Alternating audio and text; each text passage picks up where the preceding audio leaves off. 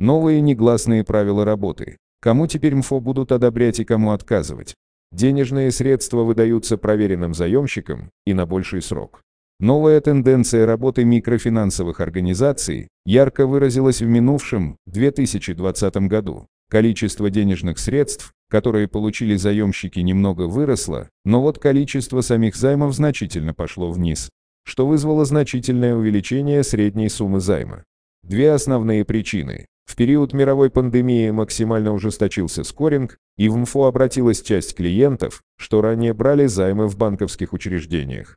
В текущем году заметный рост средней суммы займа уже не ожидается, ведь из-за мировой пандемии у подавляющего большинства клиентов уровень дохода значительно уменьшился, и им на данный момент необходимы более длительные займы.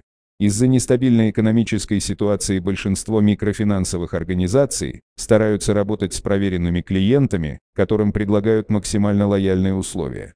СРОМИР провела анализ деятельности всех МФО, что выдают значительное количество денежных ресурсов клиентам.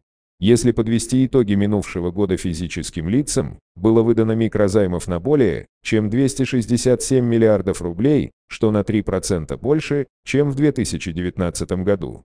Вместе с этими данными стоит отметить, что количество займов уменьшилось на 1 миллион, 2019 год было выдано 22 миллиона, в 2020 году 21 миллион. При этом средний чек увеличился на 8% и остановился на сумме почти 13 тысяч рублей. Если рассматривать более подробную статистику и остановиться на последнем квартале двух минувших лет, то в 2020 году средний чек был около 16 тысяч рублей, а самих займов было выдано более 5 миллионов на общую сумму, более 81 миллиард рублей. В 2019 году сумма среднего займа была почти 12,5 тысяч рублей, самих займов было около 5,5 миллионов, а общая сумма более, чем 68 миллиардов рублей. Аналитики микрофинансового рынка все в один голос говорят о том, что МФО работают над повторным привлечением проверенных клиентов и выдачей им займов на максимально большие сроки.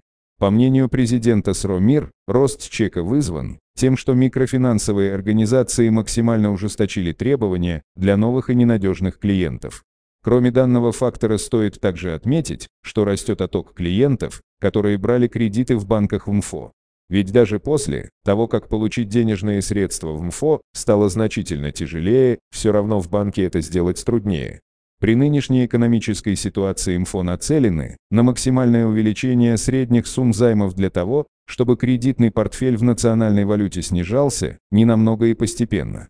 Ранее ситуация была совсем иная. Рост среднего уровня чеков был довольно ограничен, и стоимость кредитного портфеля шла в гору, но учитывая сегодняшние реалии данные продукты стали с более высоким чеком.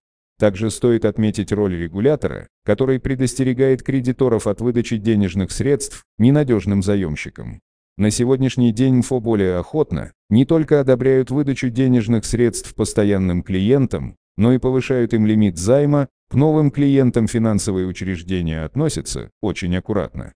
В минувшем году клиенты запрашивали в среднем 40 тысяч рублей, но получали не более 16.